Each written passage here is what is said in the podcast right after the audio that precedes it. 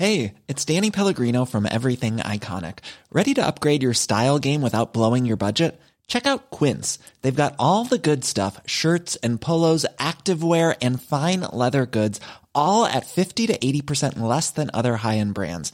And the best part? They're all about safe, ethical, and responsible manufacturing. Get that luxury vibe without the luxury price tag. Hit up quince.com slash upgrade for free shipping and 365 day returns on your next order. That's quince.com slash upgrade.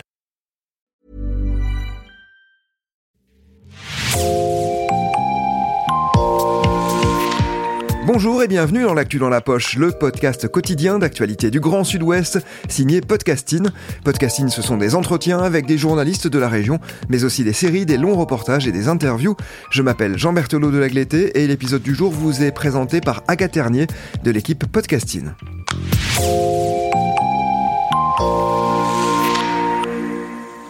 Vivre dans une maison autonome.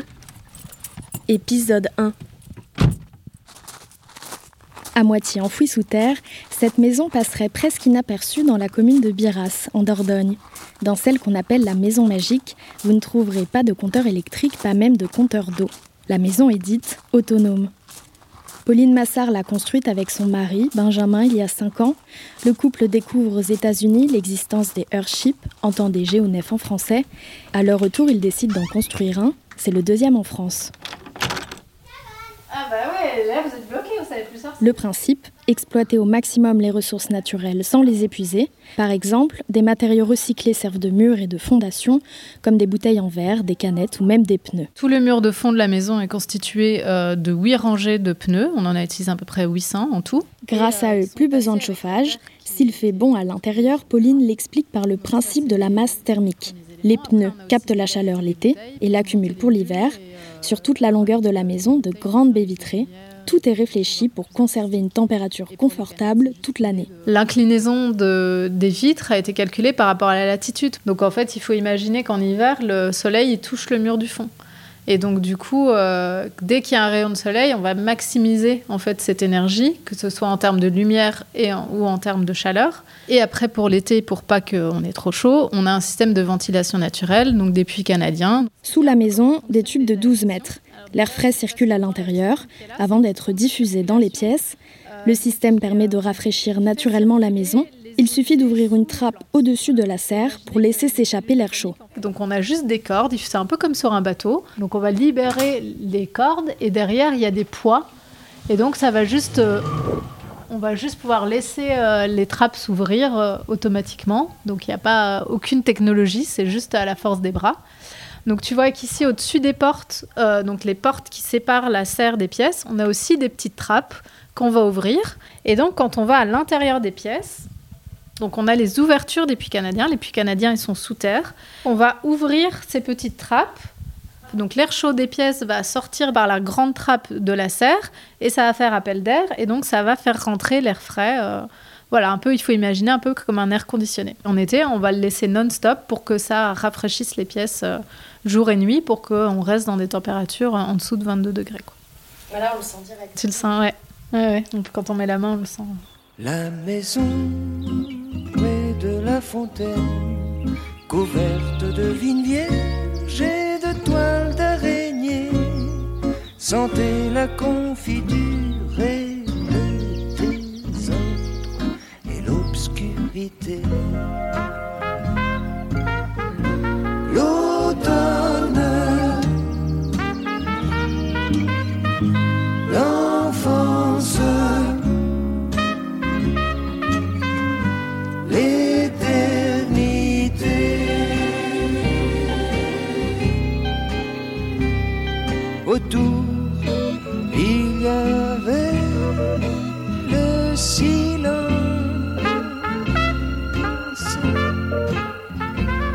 Les guêpes et les nids des oiseaux.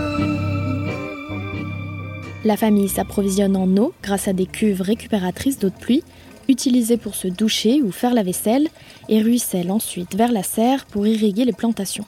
Ici, dans la serre, on a des plantes. Là, il y a un avocatier derrière toi. Il y a des petites tomates cerises qui vont continuer à produire tout l'hiver. On a des poivrons qui sont là depuis euh, quelques années. On a un dattier qui est en train de pousser, là on a le bananier, des épinards, là c'est un fruit de la passion. Des fruits exotiques, plutôt étonnants en Dordogne, mais c'est aussi ces plaisirs que permet un Earthship, le concept développé par l'architecte américain Mike Reynolds. Quand on voit les comme un peu le, top du top des maisons autonomes, c'est parce qu'on on va même jusqu'au luxe de pouvoir produire de la nourriture exotique. euh, parce que nous, évidemment, on essaie de manger local, donc les bananes, on n'en achète quasi plus. Et d'avoir pu produire nos propres bananes, enfin, quand on a euh, croqué dedans parce qu'on n'était pas sûr qu'elles soient bonnes et tout ça, et qu'on a vu, ouais, elles sont vraiment délicieuses. Mais euh, voilà, c'est pour ça qu'on dit toujours que c'est pas moins de confort, c'est juste un confort différent. Ça nous permet d'avoir des fruits de la passion, des bananes, des tomates en hiver. Mais d'un autre côté, on n'appuie pas sur un bouton et on a ce qu'on veut quand on veut. On peut pas régler la température. euh, voilà. Il faut qu'on adapte nos comportements. Mais c'est pour nous, c'est beaucoup plus de confort qu'une maison normale. Qu'une maison puisse nous apporter tout ça sans payer de facture. Ne plus payer de factures, mais surtout vivre confortablement sans participer à un système qui détruit la planète, c'est ce qui a séduit le couple en 2017. On n'a jamais eu de projet de maison, on n'avait pas envie d'avoir une maison, encore moins de faire construire, mais c'était euh, la philosophie de vie et la manière de vivre en fait. Et quand on a découvert les on- ça transforme vraiment la vision de l'habitat et de la relation à l'habitat. C'est ça surtout qui nous a attirés. Earthship, en français, ça veut dire vaisseau de terre. Mike Reynolds a voulu créer des maisons aussi autonomes qu'un vaisseau spatial. C'est vrai que ce qui est assez magique avec leur chip, c'est que c'est tellement pensé low-tech qu'en fait, il y a un peu une solution à tout. Donc, par exemple, si no- notre pompe à pression, euh, on a un problème avec la pression de no- notre eau, mais en fait, tout est fait en pente pour qu'on ait quand même un petit filet d'eau qui coule. Donc voilà, c'est quand même pensé pour être extrêmement simple et le plus autonome possible. Après, on est quand même dépendant de toutes petites euh, choses comme euh, des pompes, par exemple.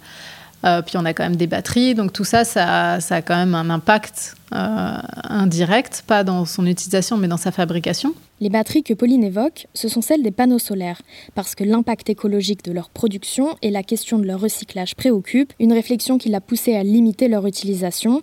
Elle attend alors un rayon de soleil avant de faire tourner une machine à laver pour consommer instantanément cette énergie. En gros, on consomme très peu de ce qui rentre pas en fait. Je dirais 95% de ce qu'on consomme, ce sera en direct. Même euh, quand on charge la batterie de notre vélo électrique, même si ça prend que 150 watts, on va pas le faire la nuit. On va attendre le lendemain qu'il y ait euh, ne fût parce que des fois, même si c'est nuageux, ça rentre quand même 200 watts. Mais voilà, on va préférer attendre ça que de le faire la nuit. Une manière de prolonger la durée de vie des panneaux solaires autant que possible, jusqu'à ce qu'ils ne suffisent plus, mais Pauline n'est pas inquiète. Ils n'utilisent jamais plus de 30% des capacités des panneaux, car avec du recul, elle reconnaît qu'à l'époque de la construction, ils ont eu les yeux plus gros que le ventre.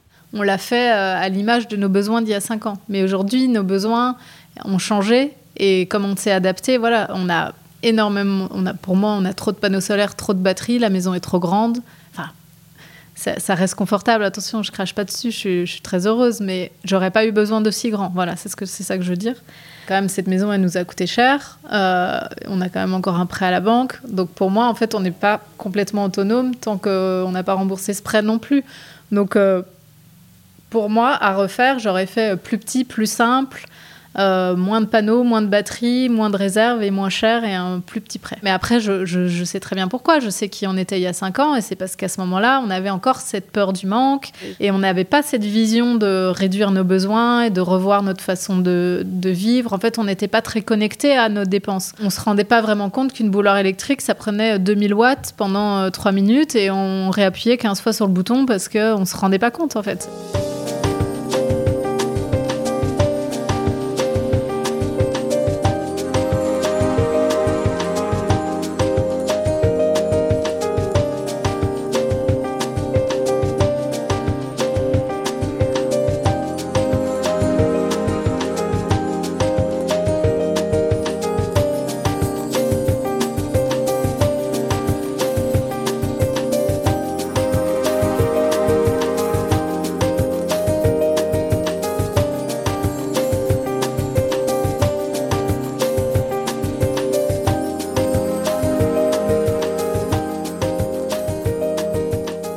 Précisons qu'à l'époque, seul un Earthship existait en France. Pauline et Benjamin se sont donc lancés dans l'aventure sans aucun modèle à suivre.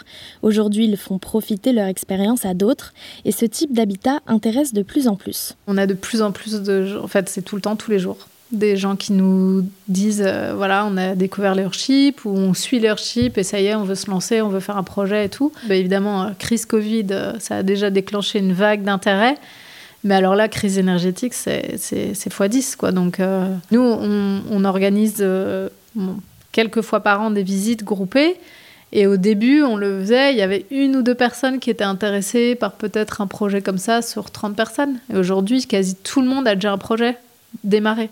Donc euh, pour nous, ça en dit long en fait sur à quel point c'est devenu euh, euh, oui, ça s'est démocratisé. les gens voient que ça marche et que c'est possible et qu'on peut les construire en France. Et nous, c'est ça qu'on a vraiment voulu faire. Nous, on n'avait pas les compétences techniques, mais en tout cas, on avait, on était un peu fonceurs, quoi. Donc, on, y allait, on, a dit, on le veut, on y va, quoi. Il y a un peu à l'américaine, il n'y a pas de problème, il y a que des solutions, on va y arriver. Et donc, je pense que ça, c'est ce qu'on a apporté et c'est ça que les gens doivent utiliser aujourd'hui. C'est de dire, ben voilà, maintenant il y a de l'expérience, ça fait cinq ans qu'ils vivent dans cette maison, euh, elle fonctionne euh, toujours aussi bien, voire mieux qu'à ses débuts parce qu'on la maîtrise mieux. Moi, je suis hyper admirable de, gens qui se lancent sur des projets comme ça de parfois plusieurs années. Mais euh, voilà, c'est encore plus beau quand on peut le faire soi-même et quand on peut utiliser un maximum de matériaux écologiques et d'aller encore plus loin en fait. Vous venez d'écouter le premier épisode d'une série consacrée aux maisons autonomes, un podcast d'Agathe Ternier. Dans le prochain épisode, vous entendrez Amélie. Du jour au lendemain, elle a décidé de vendre sa maison, sa voiture, de tout quitter pour autoconstruire sa maison en terre et en paille. Merci Agathe Ternier, c'est la fin de cet épisode de podcasting, merci de l'avoir écouté. Réalisation Olivier Duval, rédaction en chef Anne-Charlotte Delange, production Clara Echari, Myrène Garaïco-Echea, Inès Chiari, Raphaël Larder et Marion Ruot, coordination éditoriale et programmation musicale Gabriel Taïeb, iconographie Magali Marico. Retrouvez-nous chaque jour à 16h30 sur toutes les plateformes d'écoute. Podcasting, c'est l'actu dans la poche.